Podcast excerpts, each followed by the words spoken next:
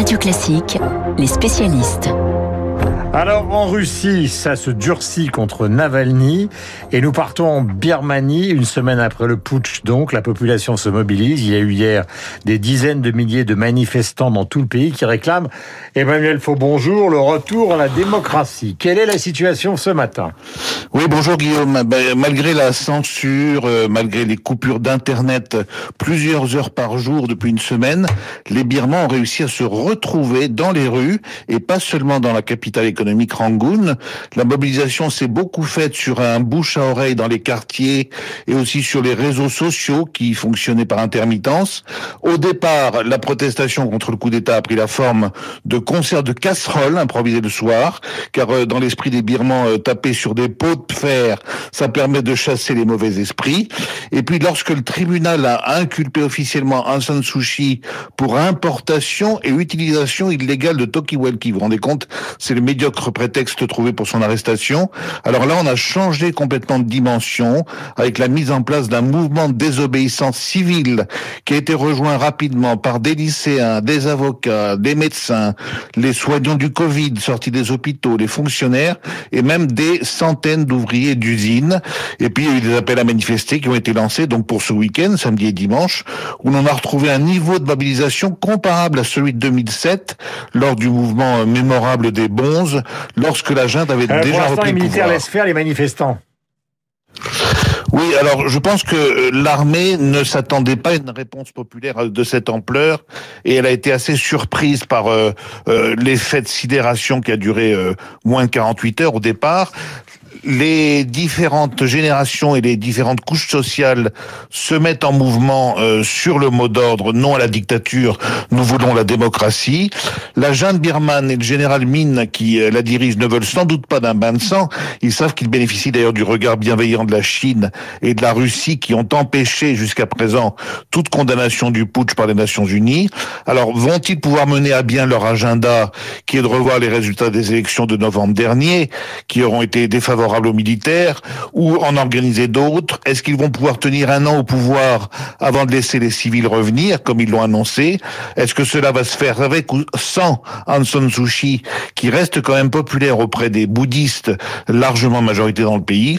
On peut dire que la situation est très imprévisible, en même temps elle est très inflammable, car on sent cette fois-ci qu'il y a une volonté de la population de réagir très vite et très fort au retour surprise des militaires, avec la détermination des gens à prendre des risques si jamais l'armée franchit le pas de la violence et de la répression.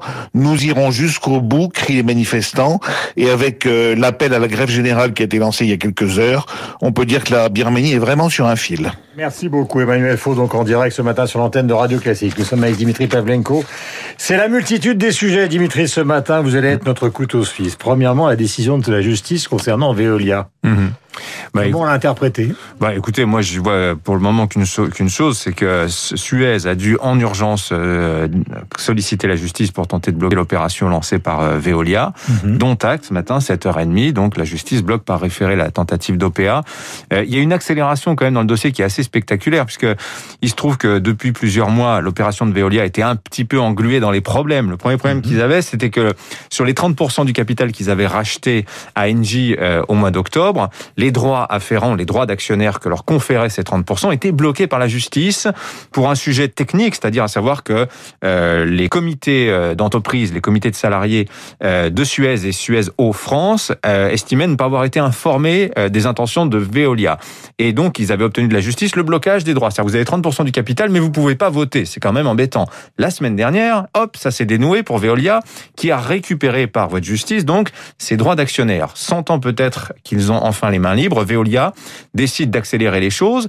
On disait que les Suez et Veolia euh, discutaient, euh, on cherchait un accord euh, à l'amiable, sauf qu'entre-temps, Suez s'est trouvé des partenaires, deux fonds d'investissement, dont Ardian, qui projetaient de racheter 100% du capital de Suez. Tout ça a dû, je pense, souverainement agacer Antoine Frérot, le patron de Veolia, qui, hier soir, annonce, 22 heures, on lance une OPA sur 100% du capital, c'est-à-dire les 70%. La justice, 7h30 ce matin, répond. Voilà. Mais de toute façon, c'est à l'image de ce dossier. Depuis le départ, c'est guérilla juridique de part et d'autre.